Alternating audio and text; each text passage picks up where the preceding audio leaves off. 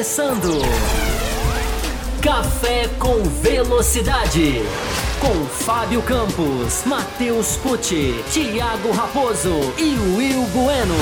A dose certa na análise do esporte a motor. Para você que nos ouviu no cafécomvelocidade.com.br ou para você que está aí no YouTube, nos assistindo no youtube.com/barra. Estamos começando a edição 667 para falar sobre o Grande Prêmio da Itália em Monza que aconteceu no último final de semana. Um grande prêmio que tivemos aí vitorioso, inédito, um pódio todo diferente. Nós vamos comentar bastante aqui sobre isso. Vamos falar sobre as forças e também das não forças, Mercedes, Ferrari. Vamos falar sobre a última corrida, entre aspas, né, da Williams, mas pelo menos com a família Williams ali presente, já que a marca vai ser mantida, o nome será mantido, mas já não teremos mais Claire Williams, já não teremos mais Frank Williams. Uh, pode ser que de repente, como convidados, uma etapa ou outra, mas não mais na direção da equipe. Então está começando a edição 667 do podcast Café com Velocidade, há 13 anos no ar, o mais tradicional podcast sobre esporte a motor, 13 anos aí ininterruptos. E para começar esse programa, eu trago aqui os meus companheiros de bancada, ah, trazendo um convidado muito especial hoje aqui para a bancada, Matheus Pucci. Seja muito bem-vindo, convidado lá direto de Brasília. Matheus, essa corrida que teve aí um começo, a primeira metade, né? Mais do mesmo, sem muito ataque. E depois daquele safety car do, do, do Magnussen, né? Aquela e teve todo aquele desenrolar do, da, da, punição ao Hamilton e ao Giovinazzi, uma mudança completamente e se transformou numa segunda corrida na segunda metade. Analisando a corrida como um todo, que nota nós daríamos para ela? Seja muito bem-vindo. Obrigado, Raposo. Boa noite. Boa noite a quem nos acompanha, seja pelo YouTube, pelo podcast. E sim, tivemos duas corridas distintas, uma corrida que eu diria que a parte pré-safety car era uma, uma corrida nota 3, nota 4, uma corrida muito comum, muito normal, uh, procissão, sem muitas, muitas diferenças, é, realmente uma corrida onde todo mundo um atrás do outro, mas ninguém conseguia efetivamente fazer uma corrida uh, fora da, da, da caixinha, e depois do safety car tivemos uma corrida, eu diria que nota 9, é, para a corrida, uma corrida onde foi imprevisível, uma corrida onde tivemos ultrapassagens, disputas. Foi legal, foi muito legal esse pós-safety car. Eu acredito que a gente tem muito que conversar desse segundo período da corrida. Muito bem, falaremos sobre isso também. Matheus, o Will, tô te acostumado a chamar pela segunda, em segundo lugar, hoje eu te pus primeiro e aí a, deu uma travada. Will Bueno, seja muito bem-vindo. Vamos adentrando a sala. O Will, hoje que está meio emagrecido aí pela câmera do celular dele, o pessoal vai notar. Com um boné que diz a lenda que eu vou ganhar um igual, né? Mas o André tá me dando bolo aí para a gente pegar esse boné aqui em Campinas. É o sobrenome ah, mas... dele, inclusive, né? Exatamente. Ah, mas o Will Bueno, temos que falar também sobre todas o desenrolar da corrida, temos que falar sobre Racing Point, temos que falar sobre Mercedes, o que o Bottas não fez, o que o Hamilton conseguiu fazer pós-punição. Também isso é destaque desse programa, né? Saudações, Raposo, ao nosso ouvinte premiado aí, Matheus Pucci, e ao, ao, Fábio Campos, e aos ouvintes do Café com Velocidade e os espectadores. É, não, realmente, tem bastante coisa para falar é, coisas positivas, né? Porque a gente, a gente é, é, ficou uma corrida, como o Matheus falou, né? Uma, uma ótima corrida, principalmente na sua parte final, com muitas emoções.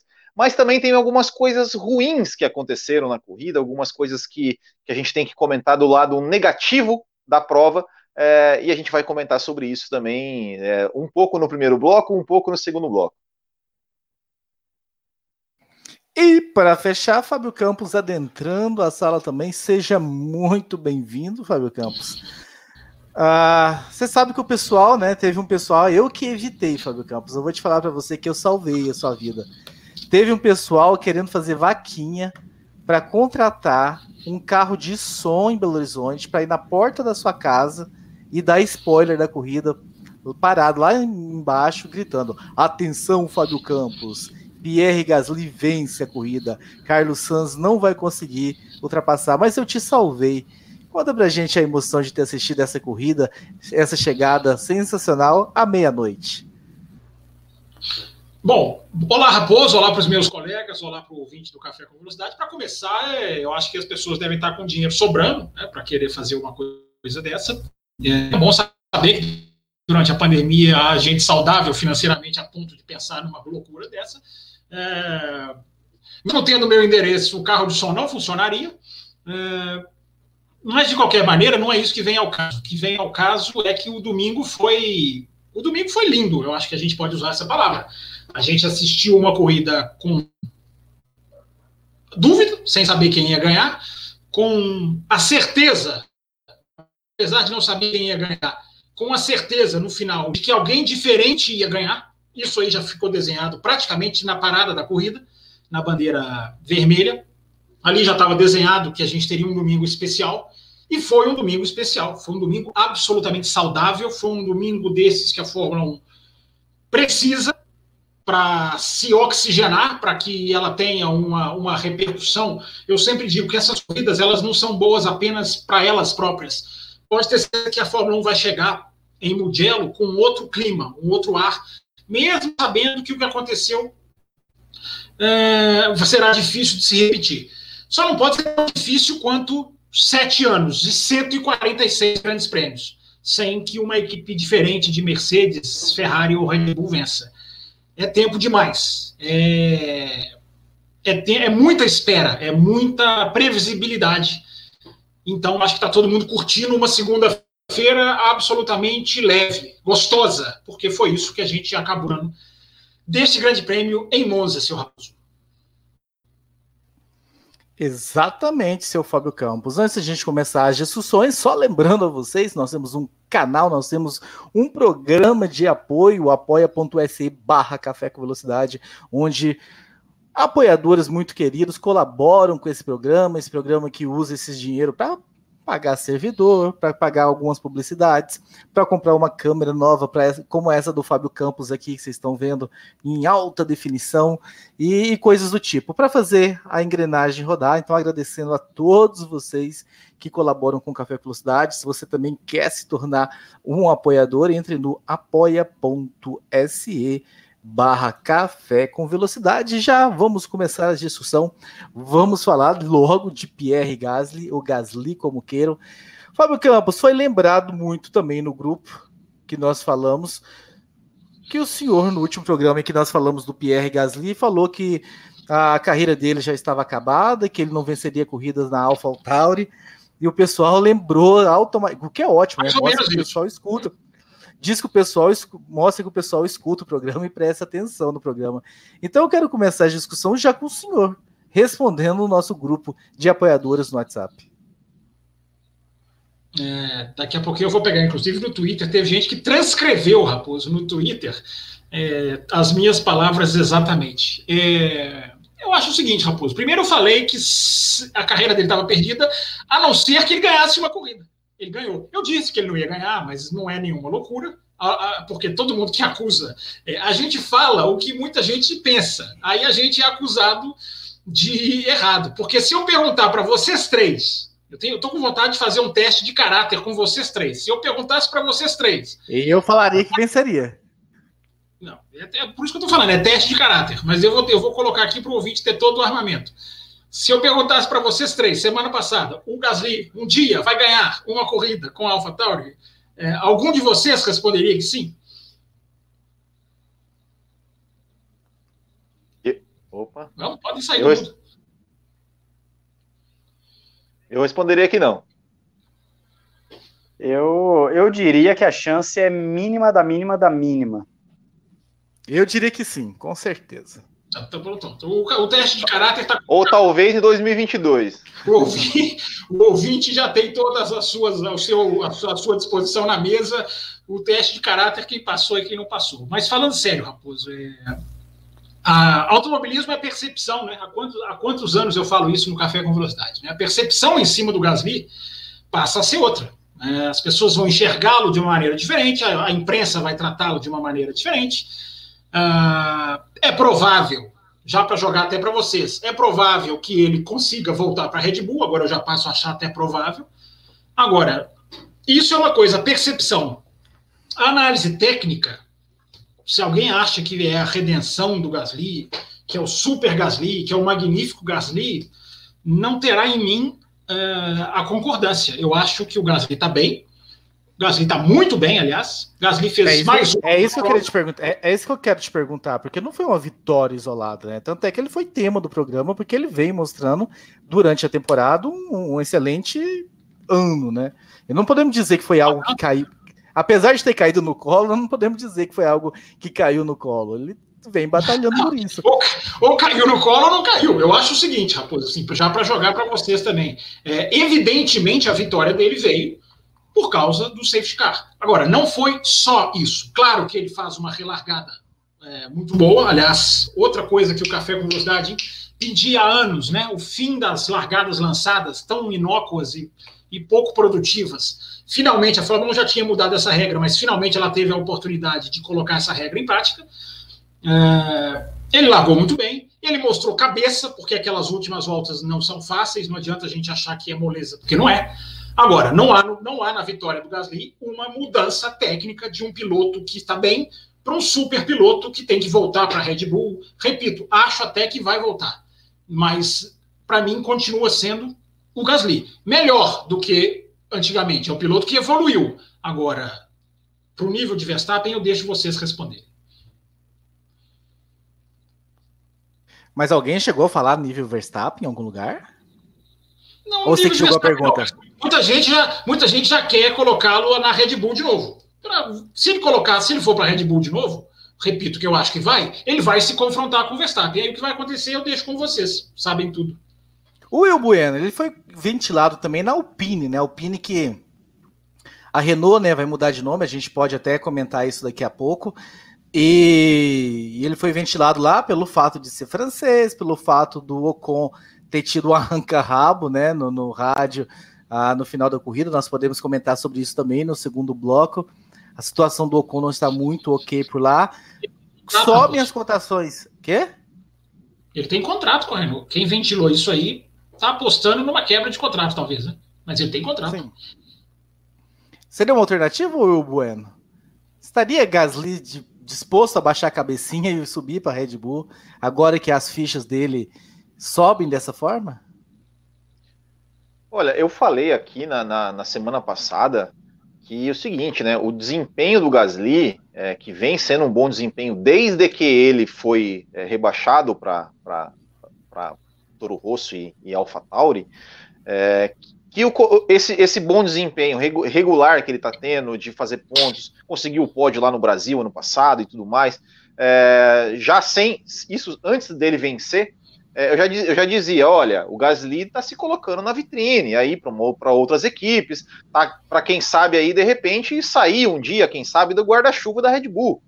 É, e agora com essa vitória, né, se colocou mais ainda. E, e, e, como eu falei, assim, a gente, a gente não tinha uma vitória de um piloto francês desde 1996. Aquela vitória lá do Panise em 96 é, foi uma vitória é, absolutamente assim, é, é, caiu um raio ali, ele ganhou méritos, méritos totais, não, não, é isso que eu quero dizer, mas assim, você não fala, nossa, olha o Panis, que temporada do Panis, tá correndo bem, tá se destacando, ó, não tinha isso, é, e nem depois, né? Agora, o Gasly, a gente já vinha falando do Gasly já desde o ano passado, quando ele voltou para Toro Rosso, é, que a gente falou, olha, não sentiu o golpe, né, principalmente comparado, comparado ao que aconteceu com o Kvyat, que o Kvyat, não que ele fosse um grande piloto, mas quando ele foi rebaixado, ele sentiu muito, ele conseguiu ter, ter desempenhos piores do que ele já tinha.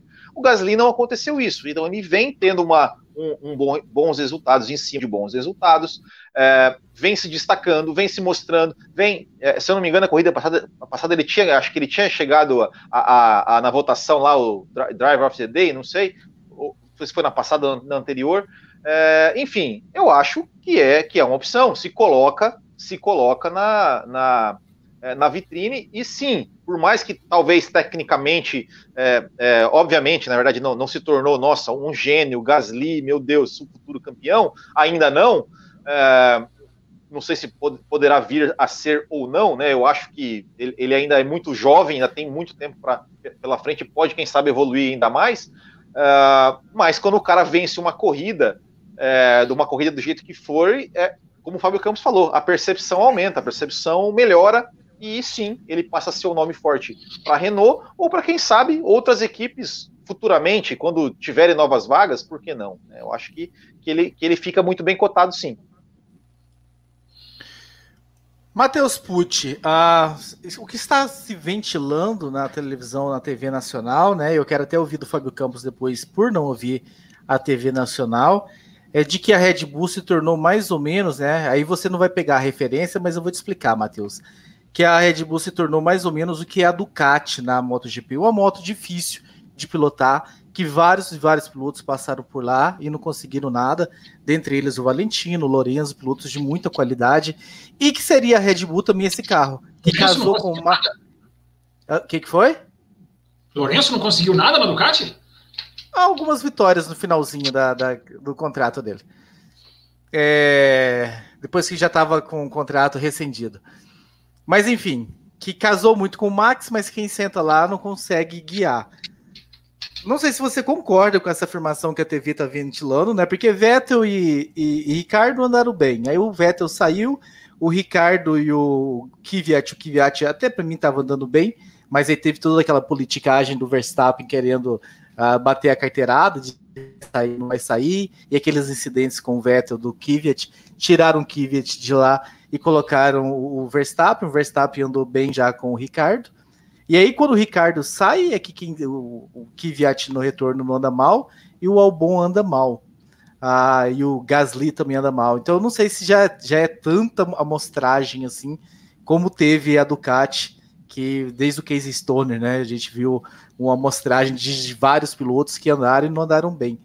Você acha que é isso? Que a Red Bull é um carro muito difícil de guiar e o quem senta lá não consegue guiar como guia Max Verstappen?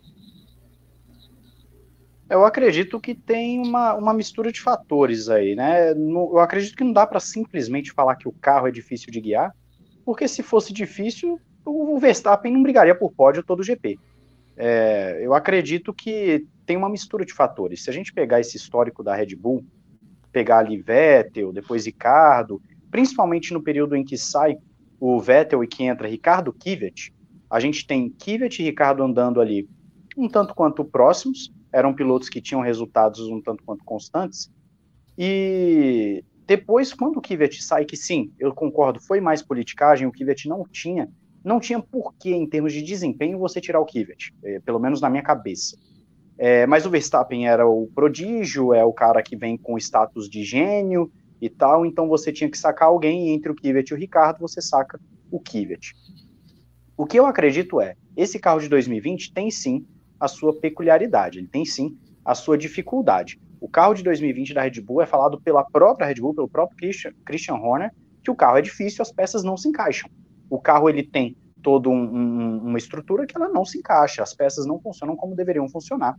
Então a Red Bull tem essa dificuldade. O Max Verstappen, ou ele se adaptou muito bem a esse carro, e ele está mostrando que é um piloto que se adapta a qualquer tipo de carro, lembrando que ele chegou na Red Bull na quinta temporada, na quinta corrida, perdão, se não me engano, da temporada, ou seja, ele pegou um carro que não era feito para ele em 2016 e já chegou vencendo. E, e, então você tem pilotos como o Gasly e o Albon que passam por ali e não conseguem. Pode ter a pressão?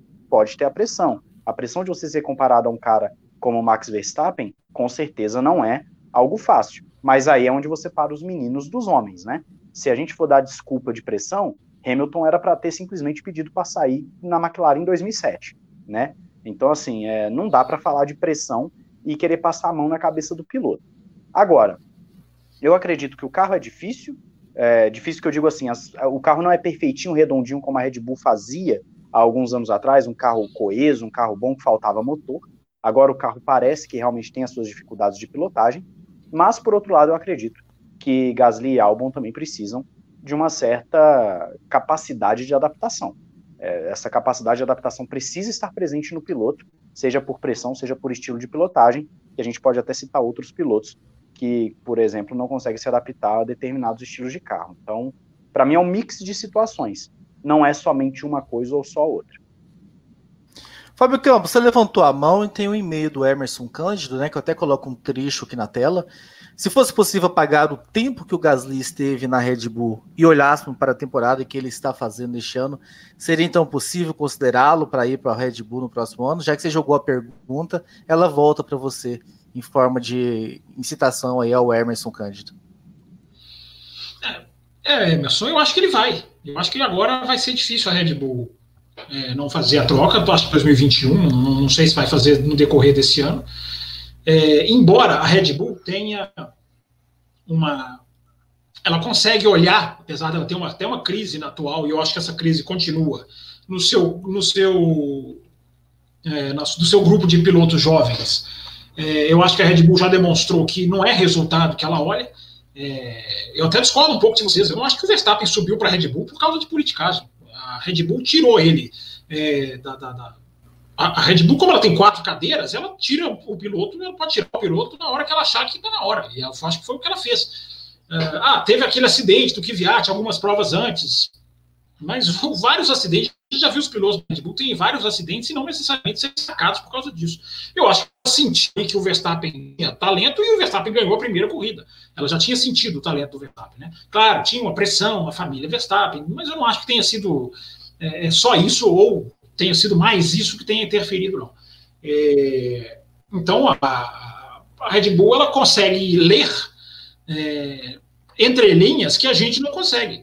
E eu acho que são essas entrelinhas que pegam na vitória do Gasly. É, eu, ao contrário do Will, eu não acho que a percepção em cima do Gasly se abre para outras equipes, não. Continuo achando que não. Eu acho que se abre dentro da Red Bull. É, para eles subir se o álbum continuar fazendo o que está fazendo eles vão fazer, eles podem fazer uma inversão de novo. Foi o que eu falei semana passada, né? Não vai, não tem futuro a não ser que ganhe uma corrida. Ganhou já no final de semana seguinte. Bom, muito bom para ele. Agora tem meio, tem meio que sobre semana passada, viu? Só para você saber. Certo. Só para concluir o raciocínio, eu acho o seguinte: é, é, eu acho que a percepção sobre ele internamente na Fórmula 1 não muda. É, porque eu acho que internamente, por mais méritos que ele tenha, que ele tenha, e eu acho que a Fórmula 1 toda o aplaudiu, enfim, com justiça, é, as pessoas sabem que foi uma corrida em que o oportunismo teve um fator muito grande. O oportunismo foi muito grande. Foi a, o mérito talvez maior até da Alpha Tauri do que dele próprio, embora eu vou dizer, claro, ele teve muito mérito. Não é querer tirar o mérito dele. Agora, é como ele foi, é como foi no Brasil. Ele não virou outro piloto depois do segundo lugar no Brasil. Na minha opinião, vira outro piloto por ter aproveitado muito bem o safety car e ter feito o restante da corrida muito bem também. Eu vou trazer o e-mail então do Danilo Pimentel que você já fecha logo esse assunto, né?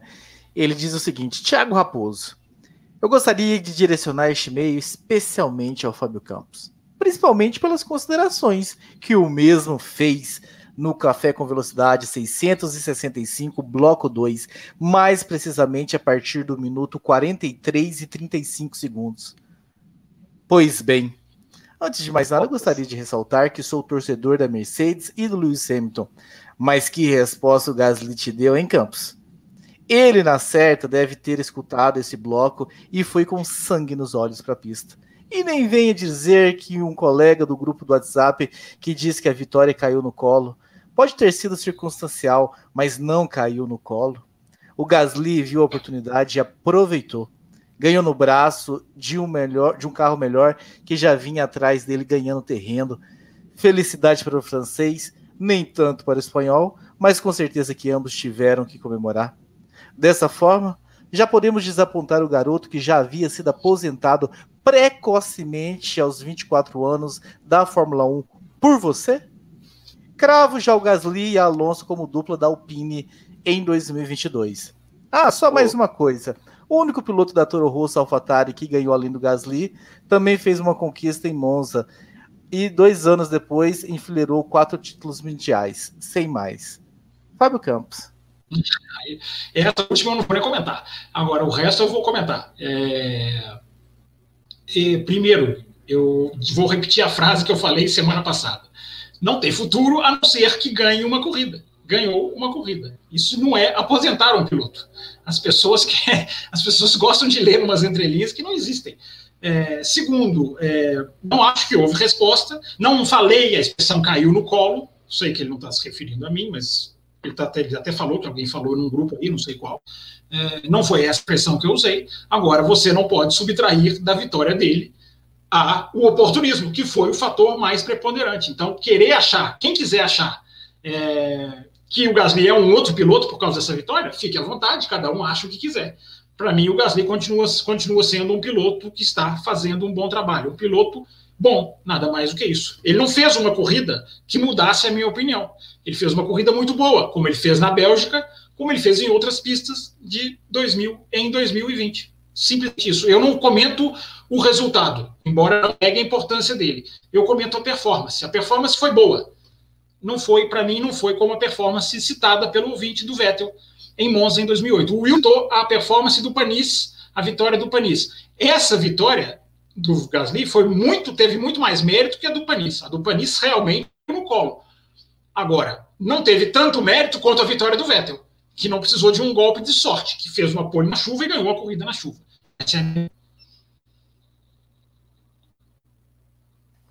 Will Bueno levantou o dedo, fala. É, eu tinha então, eu tinha levantado o dedo antes do e-mail, na verdade, né? Que, só para só complementar um pouco ali, até o que o Matheus falou, é, que eu acho assim, que sim, além do carro, além de tudo mais, mas uma coisa que eu acho que, que é um fator assim, é, que talvez determine, é que a Red Bull, após o que aconteceu com o Max Verstappen, do cara é, ser promovido a, a, equipe principal e de cara já mostrar resultado, é, talvez é, tenha, sido, tenha sido promovido cedo demais. Tanto o Gasly, né, o Gasly ele, ele tinha feito o quê? Tinha feito algumas corridas em 2018, entrou, entrou na, na, na Red Bull em 2019, já como piloto titular. É, depois, o, a mesma coisa com o álbum. Fez ali 2019 e tal, meia, meia temporada, já botou ele no time principal também. É, talvez talvez essa, essa, essa precocidade da Red Bull e essa coisa da Red Bull também de assim, não, precisamos colocar pilotos do nosso programa. É, eu acho que isso pode ser prejudicial. É, falando do e-mail lá do, do outro, do ouvinte anterior, que falou: olha, se, não, se o Gasly não estivesse, é, é se tirasse o período Red Bull de Gasly, eu acho que se o Gasly tivesse 2019 é, na, na Toro Rosso, feito 2019 inteiro na Toro Rosso, outro 2000, esse 2020 que ele está fazendo agora na AlphaTauri, ele chegaria para a Red Bull já um pouco mais pronto, já um pouco mais é, é, mais é, é, menos pressionado, assim, no sentido de saber lidar, saber lidar melhor com a pressão e talvez poderia ter um desempenho melhor é, na, é, como piloto da Red Bull e não aquela percepção que, que deixou para a gente lá atrás em 2019. Eu acho que para a gente fechar, né? Não sei que o Matheus tem algo a dizer mais trazendo aqui o e-mail do Ítalo Penha, que diz o seguinte: ah, me lembro do campus comentários sobre a falta de vibração do Hamilton ao vencer na Espanha. O Gasly nos mostrou o oposto disso. Aquela cena dele sozinho no pódio, sentado na primeira posição. Ah, ele complementa, né, que foi sensacional, não coube aqui nos caracteres. Ah, complementando. Matheus, mais algo a dizer sobre a vitória do Gasly? Eu, eu quero falar, pegando principalmente o e-mail, o último, né? O último que eu falo antes desse agora, o penúltimo, que fala principalmente da comparação com o Vettel. Primeiro, eu pego o que o, o que o Campos falou, a do Vettel teve muito mais mérito, a do Vettel foi muito mais no braço, a do Vettel foi muito mais imponente, vamos assim dizer, e muito mais até, eu diria, surpreendente, porque depois daquela vitória do Vettel, a Toro Rosso conseguiu mais dois pódios na sua história, né? Enfim, virou uma, digamos assim, acostumou né, com a, com a, com a vida lá na frente. Mas uh, o que eu quero dizer é o seguinte: a vitória do Gasly é muito boa. O Gasly Perdão, não, não entendi. Não, não, porque o delay está um pouquinho que... maior aqui. Desculpa, não, eu só, só, só, só te interrompi para dizer que não quer dizer que a vitória, dizer que a vitória do Vettel foi mais braço, não quer dizer dizer que a do Gasly não teve nenhum braço. Teve. Concordo. Só para deixar isso claro. Concordo, assina embaixo. Assina embaixo. É, é, exatamente isso que eu ia falar. O Gasly ele vem sendo, sim, o, o principal piloto da AlphaTauri no ano, desde, desde o ano passado, na verdade, na Toro Rosso, ele já vinha sendo o principal piloto da equipe. É, ele realmente tem tido exibições que vão um pouco além do que se espera do, do carro que ele tem em mãos. Então, no, em Monza, ele passou o final de semana inteiro andando lá na frente, desde os treinos livres. Ele estava lá na frente. Na minha, no meu vídeo de sexta-feira no Ressaca, eu coloquei na capa do vídeo. Será que a, que a AlphaTauri vai repetir 2008? Bom, vimos o resultado, né? Eu fiz uma brincadeira acabou virando. Mas é, o que eu quero dizer é o seguinte: não dá para a gente simplesmente falar, então o Gasly vai ser o próximo tetracampeão mundial. Eu acredito que tem uma gordurinha para queimar aí no meio, né? É, primeiro que o Gasly agora ele vai ter, se ele for com uma Red Bull de novo, ele vai ter a competição de um Max Verstappen. O Verstappen não é o Mark Webber, é, para começar. E vale dizer que o Vettel, em termos de velocidade pura naquele período, era um Vettel muito rápido. O Gasly é um piloto muito rápido, mas será que ele está no nível do Vettel? Difícil dizer. Acredito que ainda não. Acredito que tem uma gordurinha. Então, assim, não é porque aconteceu de em Monza também vencer, não significa que daqui 12 anos outro piloto na AlphaTauri vai vencer também, e aí pronto, vai nascer de 12 em 12 anos um tetracampeão para a Red Bull. Não. É, a gente tem que botar um pouco o pé no chão, e é o que o Campos falou. Não dá para falar que é o super Gasly. Eu vejo que tem pessoas que, por conta de uma vitória, colocam o cara num pedestal. E não é bem assim. É um bom piloto, tem futuro. Ao contrário do que o Campos falou, eu acredito que ele tem sim uma, um certo futuro fora da Toro Rosso, da, da AlphaTauri, perdão, é, mas ainda assim tem que tem, ainda tem que, que puxar um pouquinho mais dele para ver se ele consegue entregar tudo o que se espera. Muito é porque bem. só para terminar, Raposo, é, é, rapidinho, é, acho que eu estou com um delay grande aí para vocês, né? É, mas enfim, espero que o áudio esteja bom. É, é interessante completando isso que o Matheus falou, né? Porque a, a, a, o torcedor ele acaba julgando muito pelo resultado. Né? Então, o cara ganha uma corrida, ele pega essa questão da pensão e transforma isso em argumento lá na frente. Ah, mas ganhou. O Huckenberg, as pessoas vocês acham que vão usar o argumento de que o Gasly ganhou uma corrida, o Huckenberg não ganhou, para falar que o Gasly, por exemplo, é melhor que o Huckenberg. O que eu acho que não é. Ainda não é. Pode vir a ser algum, no futuro, mas não é.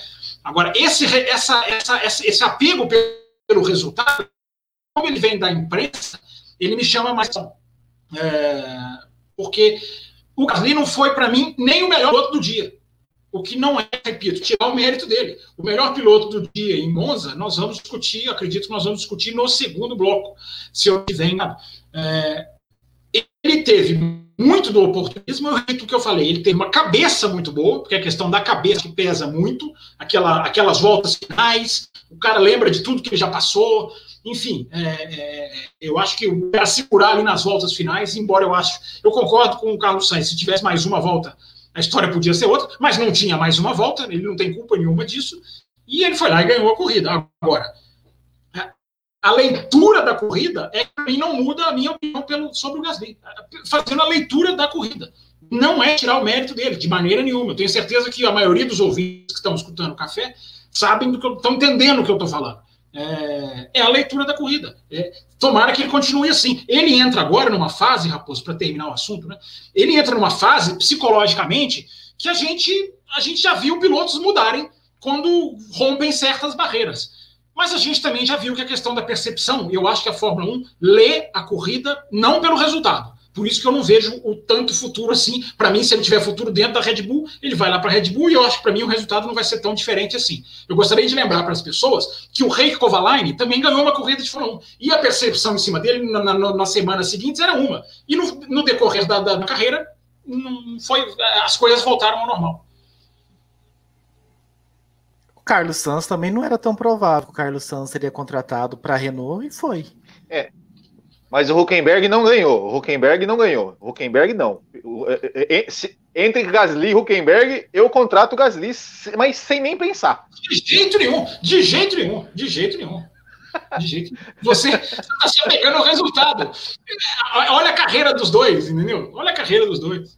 É, é, é, exatamente, é isso, é isso que eu tô vendo. É, eu, eu não acho que o Huckenberg nunca fez nada demais que chamasse atenção na Fórmula 1, a não ser uma pole position lá, lá em Spa, que pole position o Reiki Kovalainen também tem. E pole position não vale nada, né? Só vale uma estatística, não vale nem ponto. Não, não, que isso, que isso. Você, você, é. tá, você sempre foi um cara de bom. Já vou passar para você, Matheus, mas é que, Will, você sempre foi um cara de bom senso. Você tá pegando bom senso e rasgando essa pole position não vale não, nada. Eu, eu... Ele nunca fez nada.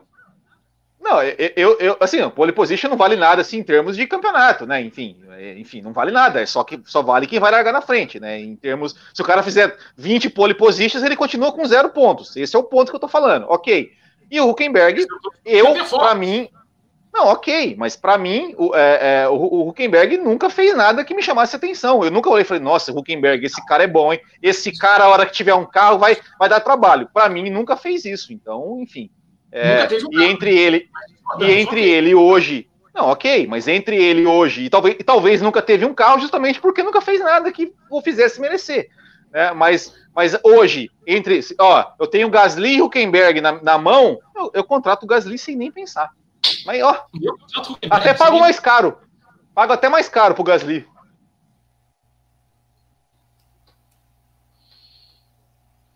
Vou, vou aproveitar que já me botaram aqui. É, eu quero fazer dois comentários antes do meu comentário mesmo que eu queria falar. Primeiro, a pole position do Huckenberg, se eu não me engano, foi no Brasil em 2010, se não me falha a memória. Só fazendo essa, só fazendo essa, essa, essa pequena questão. É, segundo, é, é, realmente falar do Kovalainen é descer o nível de um jeito assim que é para virar barraco de SBT aqui, hein? Falar do Kovalainen. Eu comparei, eu comparei a performance Gasly e Huckenberg. Para mim, não se compara, o Huckenberg é muito superior. Do Kovalainen, eu comparei a mas... percepção. Sim, sim, sim, perfeito. Não, só uma, uma brincadeira aqui para dar uma, uma quebrada, mas o comentário que eu queria fazer é em cima do que o Raposo falou é, do Sainz. O Sainz é a prova de que um piloto ele, ele pode sim ter um ter ares novos fora da Red Bull. O Sainz é um piloto que ninguém fala nada quando durante a corrida. O Sainz está quieto na dele. Quando você vê, ele está lá em cima marcando ponto. É a corrida Sainz, né? Ele vai vai subindo, subindo, quando você vê, ele está lá marcando ponto. É um piloto que saiu para Renault, McLaren, agora Ferrari. É, eu acredito, claro, não estou cravando, não ninguém sabe o que vai acontecer amanhã, mas é, eu diria que se o Gasly fosse olhar para o seu futuro, se eu fosse ele, buscaria alguma coisa fora da Red Bull, porque na Red Bull vai ser complicado. É, se ele tiver a oportunidade de ir para alguma outra equipe, é, eu acredito que seria mais viável para ele até seguir o exemplo do Sainz, porque ele tem potencial de crescimento. Se o Sainz fosse ficar no grupo Red Bull, nunca que ele ia demonstrar ser esse piloto consistente e surpreendente que ele é, porque ele é um piloto que surpreende. Ele chega no final da corrida quando você vê tá lá, no, lá em cima e ninguém estava esperando. Você falou, não, não quero cravar, achei que você ia falar assim, não quero cravar, mas o Sainz vai ser o piloto número um da Ferrari no ano que vem. Aí você falou outra coisa, você falou do Gasly. Achei que você, essa, essa, essa que você ia soltar. Ah, mas para mudarmos... Tem, tem uma diferença rapidinho, né? O, o Sainz tinha quem o queria. Uh, o Gasly eu não tenho essa certeza. É o que eu estou dizendo para vocês. O cara, já se, o cara já se provou em equipe grande. Não deu certo. Eu sou a favor de segundas chances. Eu defendo segundas chances para o Pérez. Eu sou a favor de segundas chances. Eu só acho que a Fórmula 1 costuma ser muito cruel em, dar segunda em não dar segundas chances. Sim. Agora, o Will já falou que quer. Há quem queira, o, o, o Campos. Há quem queira. O Will é um exemplo claro aqui de que. Eu estou olhando para a performance. Muito bem, vou introduzir aqui o próximo assunto, né? Trazendo aqui o trecho de um e-mail de um ouvinte que diz o seguinte, já que a gente vai falar um pouquinho agora sobre o desempenho, o desenrolar da corrida, né? O Diego Santos pergunta: qual a fim pedindo que se use o modo festa do motor, as ultrapassagens vão ficar mais difíceis, né?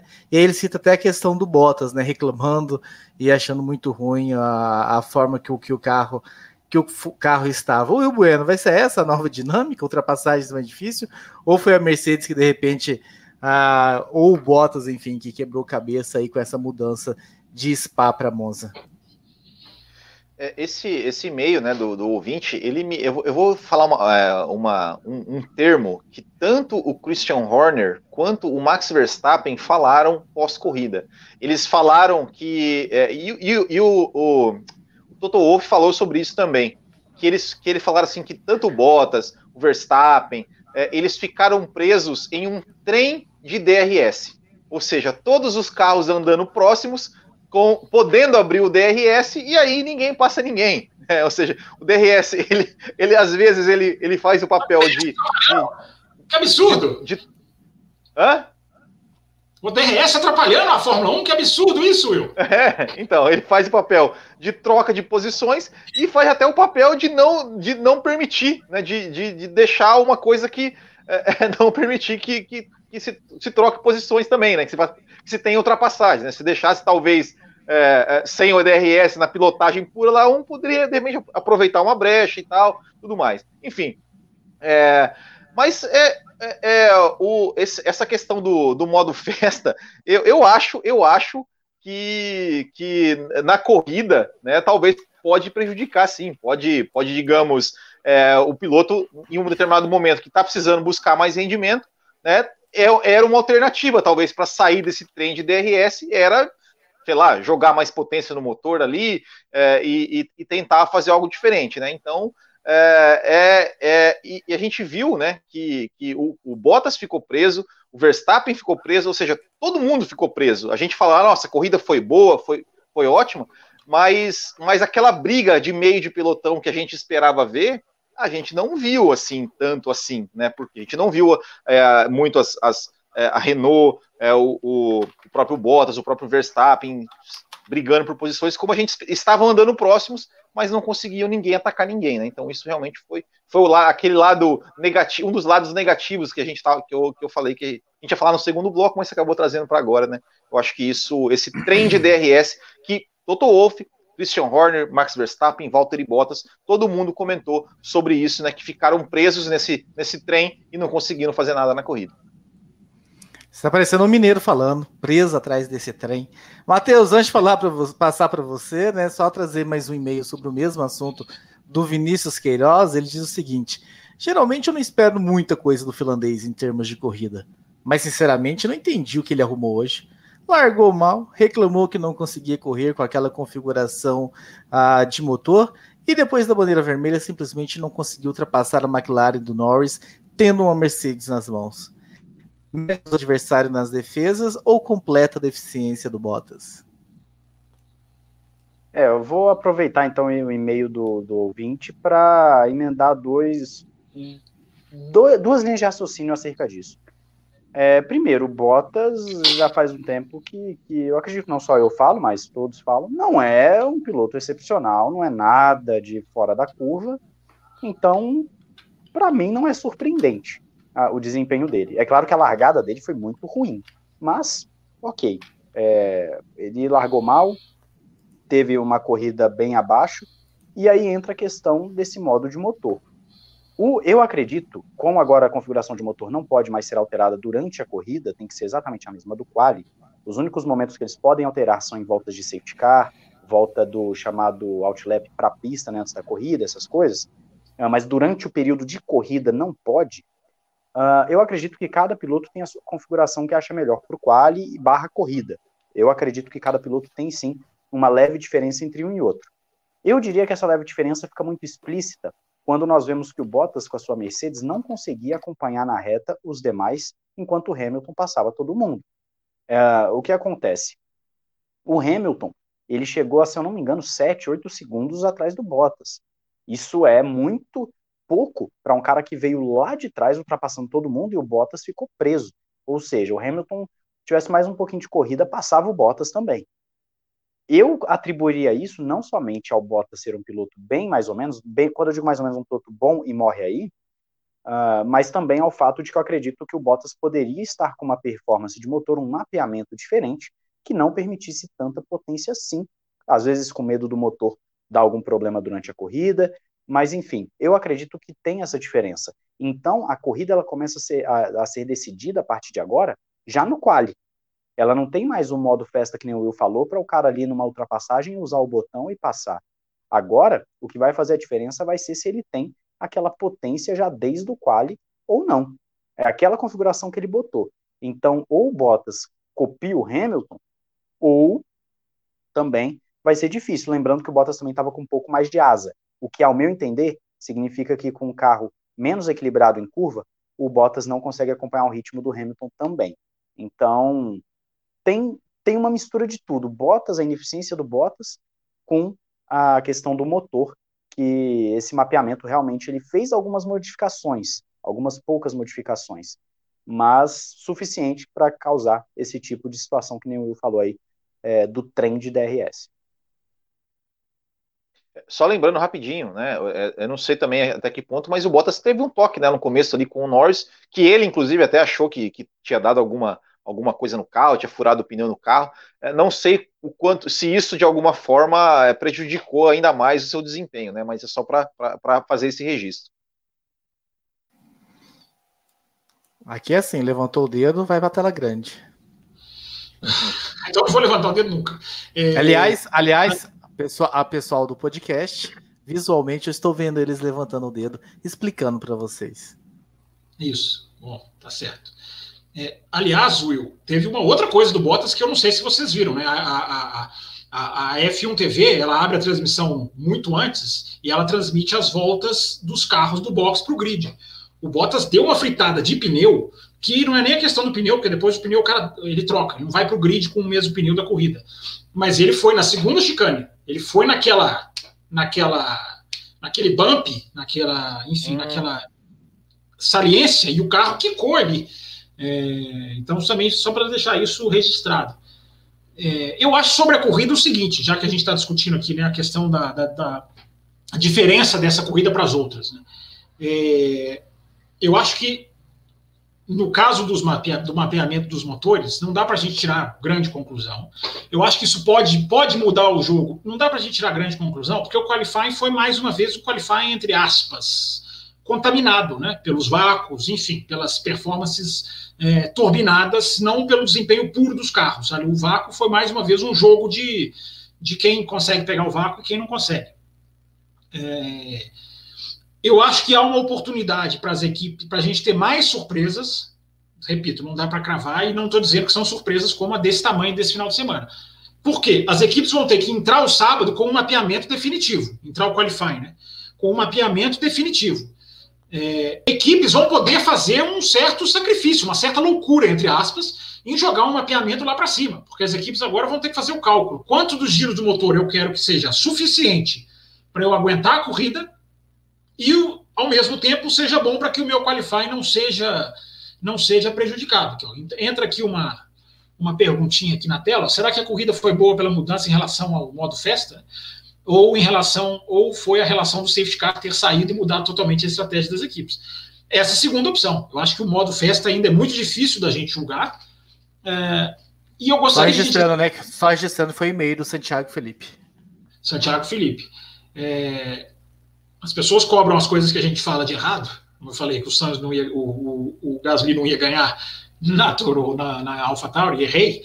Mas a gente tem que valorizar o que a gente fala também, que acaba. Né? Quantas vezes, né, Raposo? Nós já falamos aqui. Virtual safety car tem que acabar, tem que morrer, tem que ser instinto.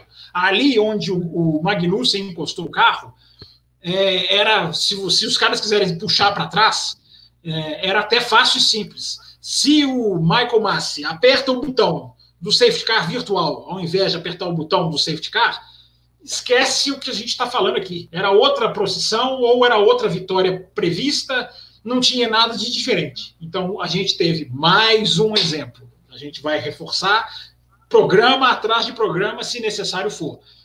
O safety car virtual não, não tem que existir mais. Se o safety car entrou numa hora ruim na Bélgica, na Itália, ele veio e fez o que fez. Salvou o Grande Prêmio, salvou a história da Fórmula 1 a curto prazo, a gente pode até dizer isso, porque colocou na história da Fórmula 1 um vitorioso inesperado, e isso, isso fica por muito tempo. Então, essa é a grande leitura. Vou entrar em performances no segundo bloco, né? Falar dos pilotos mais no segundo bloco, a gente já está quase caminhando para o final desse aqui. Mas o desenho dessa corrida é esse: é, é, é o safety car, mais uma vez, mostrando o valor e por que o safety car virtual não pode existir. O Alessandro Guerra também mandou aqui, né? O mapeamento fixo mostrou o tamanho do abismo técnico entre o Hamilton e o Bottas. Isso ficou bem escancarado pelo rádio, ah, pegando os rádios aí do Bottas. Ô, Fábio Campos, a, a TV inglesa bateu cabeça ali com a punição do Hamilton, dele ter entrado e não poder ter entrado no box. Ah, como foi tratado na, na transmissão inglesa? Não, não bateu cabeça. Eles, é, eles perceberam quando, já, quando os carros já estavam parados, veio a mensagem do aviso Eles não captaram, eles fizeram até um replay especial depois da corrida mostrando que a bandeira vermelha, as duas bandeiras vermelhas na parabólica tinham um X branco dentro delas, que é a indicação de box fechado. É, é, é, engraçado, né? A gente acompanha a Fórmula 1 há tantos anos e a gente tem que aprender umas regras na hora do jogo, né? Algum de vocês sabia dessa regra? Raposo, você colocou aqui uns programas atrás, né? A diferença da Índia, a diferença da, da Fórmula 1. Você até citou o Herrera, depois ele até te, te, te corrigiu. Enfim, é, é uma regra absolutamente inédita que a gente vai aprendendo no decorrer do jogo. Por quê? É, a gente estava falando que justamente os boxes, o, fato dos boxes não fecharem. Não, os boxes fecham, a princípio, quando tem um carro próximo. Aí entra essa bandeira que a gente nunca viu, que é vermelha com um X no meio. Só que não dá para ver, é dificílima de ver. Aí dentro do box, na entrada do box, que é onde tem que ter a indicação de fechado, pô, se você vai fechar o box, você tem que ter uma indicação de box fechado, como tem nos ovais americanos. Você tem que ter uma luz ali para o cara ver. Não tem isso na Fórmula 1. Então tem umas coisas que parecem que foram criadas anteontem, né, Raposo? É porque teve uma batida de cabeça na Nacional, né? O Burt, ele confundiu as coisas, eu acho que ele confundiu o automobilismo norte-americano, e ele falou assim, não, porque na Fórmula 1, sempre que, que o safety car entra, o box é fechado. Aí teve até e-mail depois do Rafael Lopes lá para eles, falando, olha, não é assim, não é sempre que é não. É quando o carro tá ali na proximidade e tal. Mas trazendo, levantou o dedo, falou. Não, eu só queria complementar que também foi explicado, eu vi lá no Twitter uma explicação Uh, eu não lembro agora se foi uh, da própria Mercedes ou se foi da Fórmula 1, de que aparece na, no pit wall da, das equipes, aparece box fechado. E a Mercedes disse depois que não se atentou a isso. Ela não se atentou à mensagem de box fechado, mas aparece no pit wall, naquela, naqueles vários monitores que eles têm no, no pit wall, é, aparece lá, olha, box fechado. Então, na verdade, foi um erro da Mercedes de atenção. Eles não tiveram atenção ao, ao que estava acontecendo, e, e, com isso levaram o Hamilton a uma punição que, se a gente for levar pelo livro de regras, não tem o que discutir. É, é, foi, foi uma quebra de regra. É, a gente poderia discutir, ah, precisa dar uma punição, porque o cara. Ok, mas, mas em termos de se, se merecia ser punido ou não, isso é indiscutível porque está no livro de regras e aí é, não tem muito o que fazer. Não estamos questionando a punição, só acho que tem que ter uma luz para o piloto. Não é, não, é, não é, se o box está fechado piloto, o piloto também tem que ter essa indicação. Porque o box pode estar fechado por um problema no box, um incêndio, alguém que se machucou, uma ambulância está ali. Então, o piloto pode, pode haver vários casos em que o piloto realmente não pode entrar no box por segurança até de outros. Então, eu acho que eles têm que evoluir, colocar uma luz ali na frente do box. Né? Diga, Will. Sim, eu, eu acho que um semáforo não, é- ali resolve o problema sem, não, então, sem problema. Com, com relação à luz, é porque, assim, é, pelo que eu estava eu tava dando uma olhada na, em, algumas, em algumas matérias, é, que é, a luz, né, ela, ela é colocada ali do lado de fora da parabólica para evitar. Você bota uma luz vermelha, se, se, o cara vem comendo na parabólica, você bota uma luz vermelha ali, o cara freia ou freia bruscamente, perto do, de onde está sendo é, retirado o carro do Magnus que foi o motivo pelo qual o box está fechado, o cara freia bruscamente, ou o cara freia e joga de volta para a reta.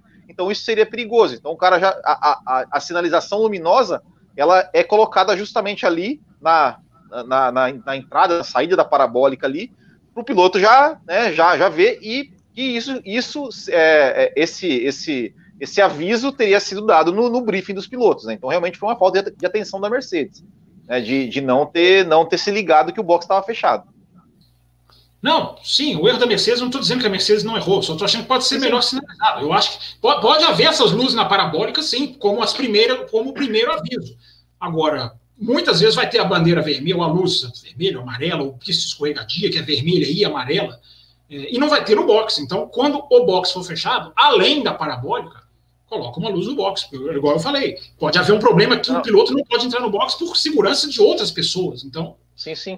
Não, não, mas, mas a, é, é só, só quis dizer que a, a, explicação, a explicação que eu vi do porquê não ter uma, uma, uma luz no boxe também era por segurança, para evitar, de repente, algum piloto desse alguma freada brusca ou de repente entrasse, visse que estava fechado, jogasse para a pista de novo, né? não, né? Porque, sabe como é que Você lembra que você lembra que uma luz vermelha que a luz vermelha, lá, lá, o Hamilton fez um boliche né, lá, lá no, no, no, Canadá em 2008, né, com a luz vermelha lá, onde estava o Kimi Raikkonen, se eu não me engano era o, era o Heidfeld que estava junto também, que o, o Hamilton não viu e, passou, e atropelou os dois, né? É, não era o Kubica, e o Kubica não foi acertado por ele e ganhou aquela corrida. É... Ah, foi, era o Kubica então. então era... Aí é que tá, né? Se você tem uma luz de fecha e abre no fim do box, coloca uma no começo também. Eu acho que a regra é. pode ser aprimorada sem muita dificuldade. Tem mensagem aí do Raposo aí, fala. O Mike Oliveira, né, quero comentar sobre o Bottas. Hamilton com stop and go chegou apenas 10 segundos atrás do companheiro de equipe. Então, pessoal aí fazendo carinhos ao Bottas nessa homenagem, nessa edição do Café Velocidade. E já que nós estamos indo para o encerramento desse primeiro bloco, né, eu quero trazer um e-mail. No encerramento, a gente dá uma, uma relaxada um pouco mais e tal. Esse programa que é muito sério, a gente se orgulha disso. Nós recebemos um e-mail do Matheus, da Arte Color Gráfica, que eu achei muito curioso. Eu vou ler ele aqui. Diz o seguinte: Eu faço questão de escrever nesse momento que vejo uma coisa que me chamou a atenção. Ele recebeu o e-mail no meio da corrida. Então fique, fique registrado para vocês. Coisa sem importância, mas eu achei bem curioso. Nesse momento que a corrida está paralisada, eu vejo o Hamilton indo para onde fica o controle de corrida e uma placa de piso molhado e escorregadio. Pouco depois vejo a tia da limpeza junto a outra placa passando pano no chão. Muito interessante que tem alguém fazendo limpeza enquanto está rolando um evento importante como a Fórmula 1. Ou o nível de exigência é tão alto que qualquer poeirinha exige uma limpeza constante. Então é o comentário de quem. Já que o Fábio Campos fala que. Já que o Fábio Campos fala, acusa a gente de não perceber as coisas da transmissão. O Matheus, o Matheus, ele nunca vai O Matheus arte color gráfica, ele nunca vai poder acusar, porque ele viu. Ô, Raposo, outra coisa que foi vista também que é deliciosa, uma história ótima, assim, que eu acho que vale a pena registrar para o ouvinte, já que a gente está terminando o bloco. Na hora que o Gasly cruza a linha de chegada e vence o Grande Prêmio, o médico foi, foi vista toda a equipe ali vibrando, o Red Bull vibrou junto, enfim. É, o médico que faz os exames de Covid-19 na equipe AlphaTauri foi visto dando soco no ar, vibrando e pulando de um lado para o outro. Então, esse também foi um detalhe interessante dessa vitória do Gasly. E com isso, meus caras, a gente encerra o primeiro bloco. A gente retorna em alguns instantes. Agora a mudança de bloco está bem mais rápido. Diga. Só dizer que não só no segundo bloco a gente vai falar da Ferrari, a gente vai falar da McLaren, a gente vai falar da, da, da, da, da enfim, de mais outros pilotos e convidando toda essa turma ótima que está aqui no chat, Daniel Ramos, Wilton Lima, Graziella, Helder Araújo, Leonardo Souza, Reinaldo Augusto, Daniel Ramos, vou começar a repetir o nome aqui, Pedro Miller, o PESA, Uh, enfim, toda essa turma, Lincoln Guindolin, toda essa turma que está aqui, a gente convida para se manter aqui no, no, no, chat no segundo bloco também, né? É, então, o recado que eu, tô, que eu tava dando é que agora a troca do primeiro para o segundo bloco aqui no YouTube é muito mais rápido. A gente mudou o processo de soltar o podcast. Então, a, a gente vai fechar e já vai voltar em um, dois minutos. É só dar o, aquele F5 bonito. Quem está no grupo do WhatsApp vai receber no grupo. Só que como nós temos ainda, Fábio Campos, três minutos, eu quero que você convide o pessoal que não escutou a edição 666, diz para eles o que, que aconteceu, o que, que teve, e convide esse pessoal a ir lá e assistir. Bom, a edição 666 teve um âncora apresentando com a camisa de rock, rock metal, né? E ele todo feliz, olha lá, tá sorrindo, todo feliz. É, mas mais do que isso, o programa foi. A gente soltou, né, Raposo? Você fez muito bem em lembrar, porque a gente acabou soltando o programa na quinta muito tarde, então, enfim, já era ali quase o final de semana, Fórmula 1. Então, quem, mesmo assim, teve uma boa audiência. Só que quem não ouviu ainda, é, é só clicar lá na edição 666, que são histórias de viagem, né? Histórias de Monza, histórias de de Spa-Francorchamps, histórias de, dos ovais americanos, que o Raposo contou muito como é lá por dentro.